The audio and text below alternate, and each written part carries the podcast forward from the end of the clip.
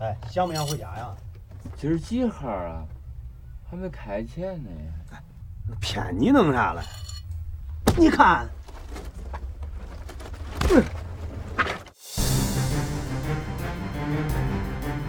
人性善恶的讨论历来是犯罪题材电影的核心。影片中那些人在善与恶之间的抉择，在道德和欲望之间的权衡，往往可以给现实中的我们更深的思考。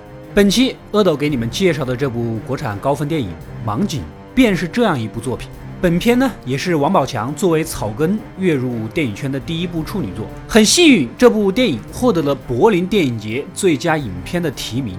王宝强本人也获得了金马奖最佳新人，但又不太幸运，因为只有很少的人看过，因为他根本就没有上院线。那么话不多说，让我们一起来看看这是怎么样一个魔幻现实的故事吧。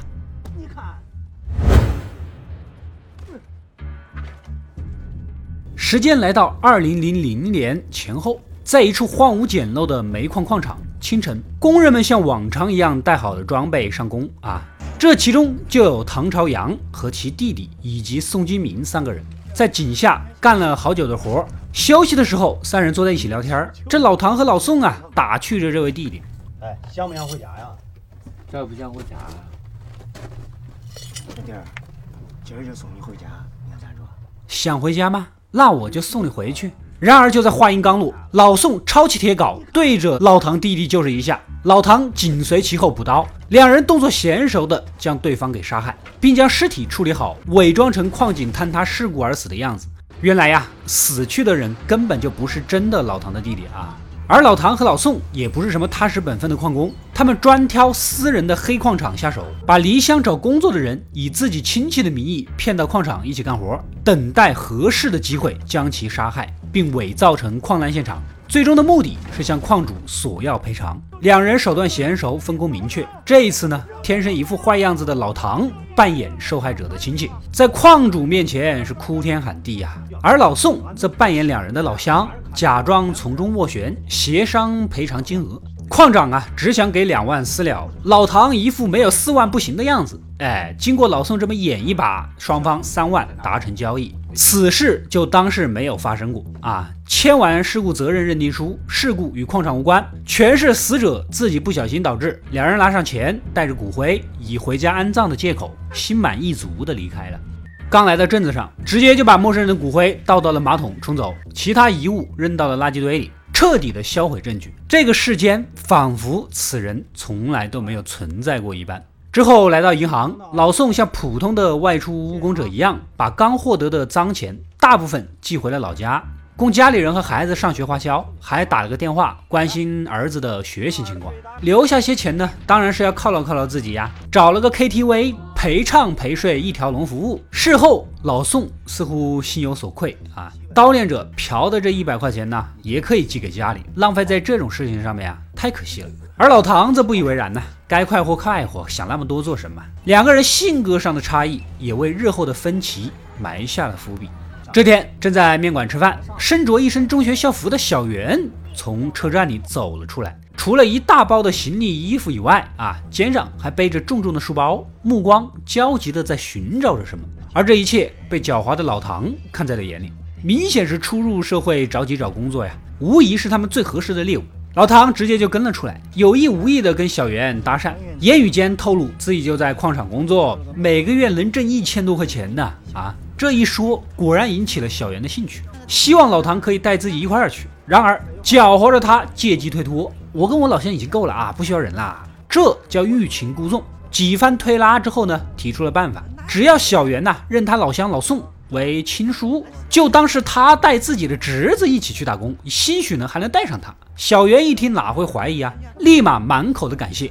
说完，老唐将其带到老宋面前啊，两个人像之前一样一唱一和的唱双簧。老宋假装问东问西，百般不乐意的样子；老唐呢，则当老好人说好话，一个唱黑，一个唱白。这问东问西中呢，才知道啊，原来小袁才十六岁，因为老父亲外出打工，半年音信全无，没钱读书，才辍学出来打工。家里还有个妹妹也在上学，他出来打工呢，也是为了让妹妹继续能读书。第二个呢，也是想找找父亲。这一交代呀，似乎是触动了老宋。他自己不也是寄钱回家，就是为了让孩子好好上完学吗？啊，一而再，再而三的不答应，假戏真做了。这下呀，把老唐给整懵了。按道理唱双簧推拉几次就应该答应呀，啊，一把把他拉到旁边询问啊，知道他这想法呀，怒斥道：“你要是没钱，恁孩还不照样出来打工？你可怜他，谁可怜你嘞？你可怜他，那谁可怜你呀？这呢，又戳中了老宋了。自己家孩子不就是靠他这么挣钱养活吗？啊，不然也是早早辍学出来打工的命运呢。随即答应了。”接着带着小袁拍照，办个假的成年人身份证，并一再嘱咐，从此以后对外无论如何都要说自己姓宋啊，是老宋的侄儿，已经十八岁了，这样才能在工地上干活。一切办妥，三人几经辗转，中间问了好几波路，其中这里背景一个大大的卫星电视接收锅啊，这么大，想必也能感受到到底有多偏僻了吧。最终一路问下来，找了个缺人的地方，见到了矿长。两个人添油加醋地述说自己在上一个矿场的经过，什么出矿难啊，死了人了呀，家属来要抚恤金呐，矿主被逮捕，矿场被查封，等等等等。目的无非是想试探一下这个矿长的态度，为之后的计划呢也做一个心理暗示。但是这个矿长明显比上一个强势凶狠，反口驳斥，矿场死人是很正常的事情，怕死就不要来，干就干，不干就给我滚蛋。中国什么都缺，就是不缺人。说着，粗鲁地扔回了他们的身份证，连看都不看一眼。人命在他面前不过如此。当天，三人就安顿了下来，就连安全帽、手套的钱呐，小袁也拿不出。老宋啊，骂骂咧咧的掏钱先给他垫了。很快迎来了第一次上工，从来没下过井的小袁被下面的声音给吓了一跳。老宋又是一通教训，而老唐呢，继续当老好人，上前安抚一番。渐渐的，小袁适应了这里的生活，跟其他工人打成了一片，甚至在洗澡的时候还被大家开玩笑。也许干完一天的活，清洗身体的那一刻是这些工人最快乐的时光，也是唯一能露出笑容的时刻。这天，老宋发现小袁在休息时间呢读书，无意间呢还发现他书里夹着小袁的全家福，突然内心咯噔一惊呐，赶紧将老唐拉到屋外。他怀疑小袁那个打工失踪的父亲，搞不好就是之前咱们弄死的那个姓袁的。我们坑人不能逮着一家坑呐！啊！老唐立马回屋里确认，绝对不是他呢，已经没有什么耐心了，打算明天就动手。但老宋觉得这个矿长明显比上一个更鸡贼，一直都没有三个人单独的机会，建议再等等。就这么又平稳的过了一段时间，小袁也打算给家里呀写封信报个平安。老宋答应帮他邮寄，可一出来就被老唐给抢走，一把撕碎。这信肯定是不能寄的，不然不就被他们家人找到地方了吗？此时两人再次为何时动手吵起来，老唐就把话说开了：“你是不是现在跟他感情好了，开始同情他了呀？”啊！老宋当然是否认了啊，借口小袁这么大了，女人都没碰过，死的太不人道了。两人最后决定一人出一半的钱，帮小袁走个成人礼。隔天来到街上，连哄带骗的把他带到了大保健的洗头店，以需要治疗为由，让小姐妹儿好好的帮他治疗治疗。十六岁老实本分的他哪经历过这么多呢？啊，最终被小姐妹儿给强行按下。因为这个事儿，小袁生了他们两人好几天的气啊。这天在井下，老唐已经按耐不住了，拿起铁镐准备动手，但又一次被老宋给拦住。马上就要发工资了，而且还没喝送行酒，这不合规矩。原来两人每次杀人之前都会特意请受害者吃一顿饭，喝一顿酒，名曰是送行饭、送行酒，也许就是祈求冤魂死后不要缠着自己吧。老唐是最后一次耐着性子问：“要是过几天你要是再不动手怎么办？”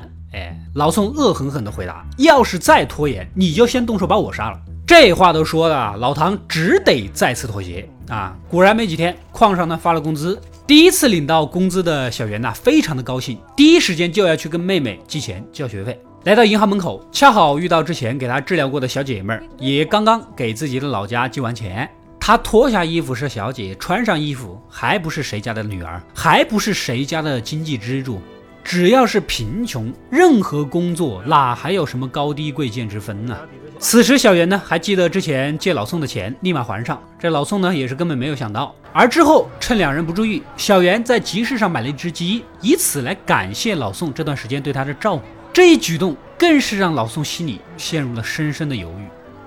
回到矿场上，一伙人表面上为发工资开开心心吃吃喝喝，实际这是个送行宴。单纯的小袁当然是不会知道这一切了，捧起酒杯，无比真诚地向老宋、老唐两人敬酒，表达感激之情。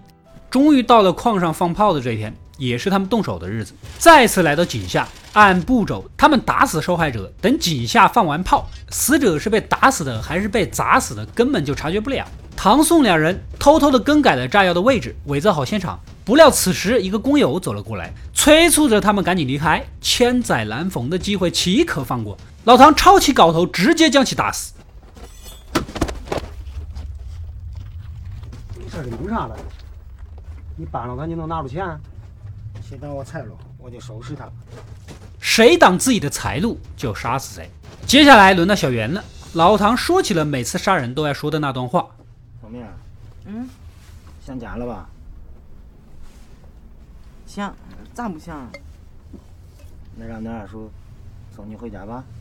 现在不行，我钱还没挣够呢。但是刚说完，他举起的铁镐却落到了老宋头上。原来呀，他早已经注意到老宋是一而再、再而三的怜悯和软弱，而对于他这种只看重金钱、视人命如草芥的人来说，一个软弱又有同情心的团伙也就不再值得信任。所以，他早就动了将两人全部干掉的心思，索性获得两份赔偿。正当老唐渐渐走近，此时的小袁已经吓得不知所措。然而，就在关键时刻，刚刚被打晕的老宋突然起身，倾尽全力将老唐打晕过去。接着自己体力不支，再次倒下。小袁惊恐逃走啊！面对其他矿工的询问，没有任何回答，只知道要赶紧离开这个可怕的深渊。伴随着最后一次警告的口哨声，一声轰隆，老唐和老宋两人双双命丧矿洞之中。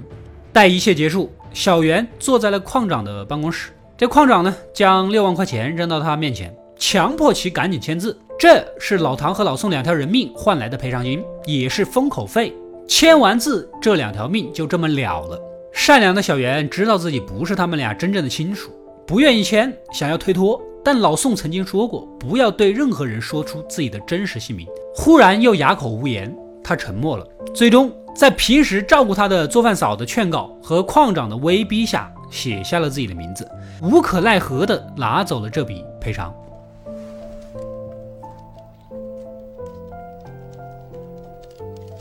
离开矿场，带着两人的遗体来到火葬场。他根本就不知道要把骨灰送到哪儿去，也不知道接下来该干些什么，一脸茫然地看着烧尸体的烟囱，两个鲜活的生命化作了烟尘。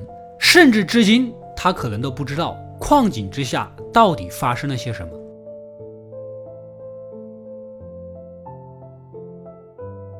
故事到这里呢，也就结束了。电影改编自刘庆邦的小说《神木》。这个在片头片尾的显眼处已经打出来了。而刘庆邦曾经就是个真实的煤矿工人，没有人比他更懂煤矿工人的生活了。可能有些人看完会感觉不可思议，为什么为了区区三万块钱就可以轻易取走别人的生命？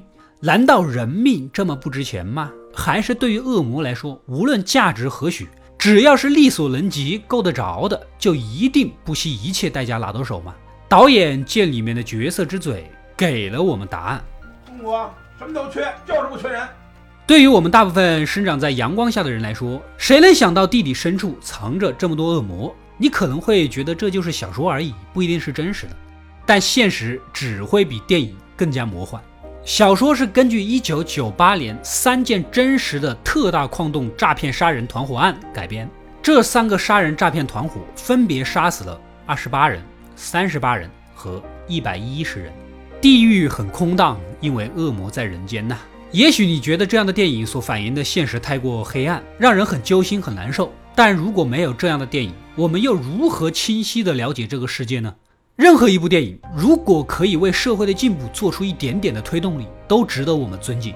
导演李阳明知本片的难度，依然坚持初心，结局的处理也异常的出色，仿佛也是一种警醒：恶人终究会死于自己所种的恶果之中。只是罪恶的树苗需要时间慢慢的长大，而善良的人最终会收获这个世界的善意。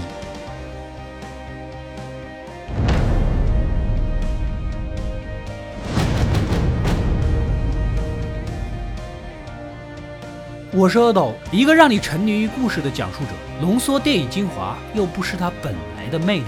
扫描二维码，添加我的微信号，除了能第一时间收到推送，更有独家解读的视频等待你的发掘。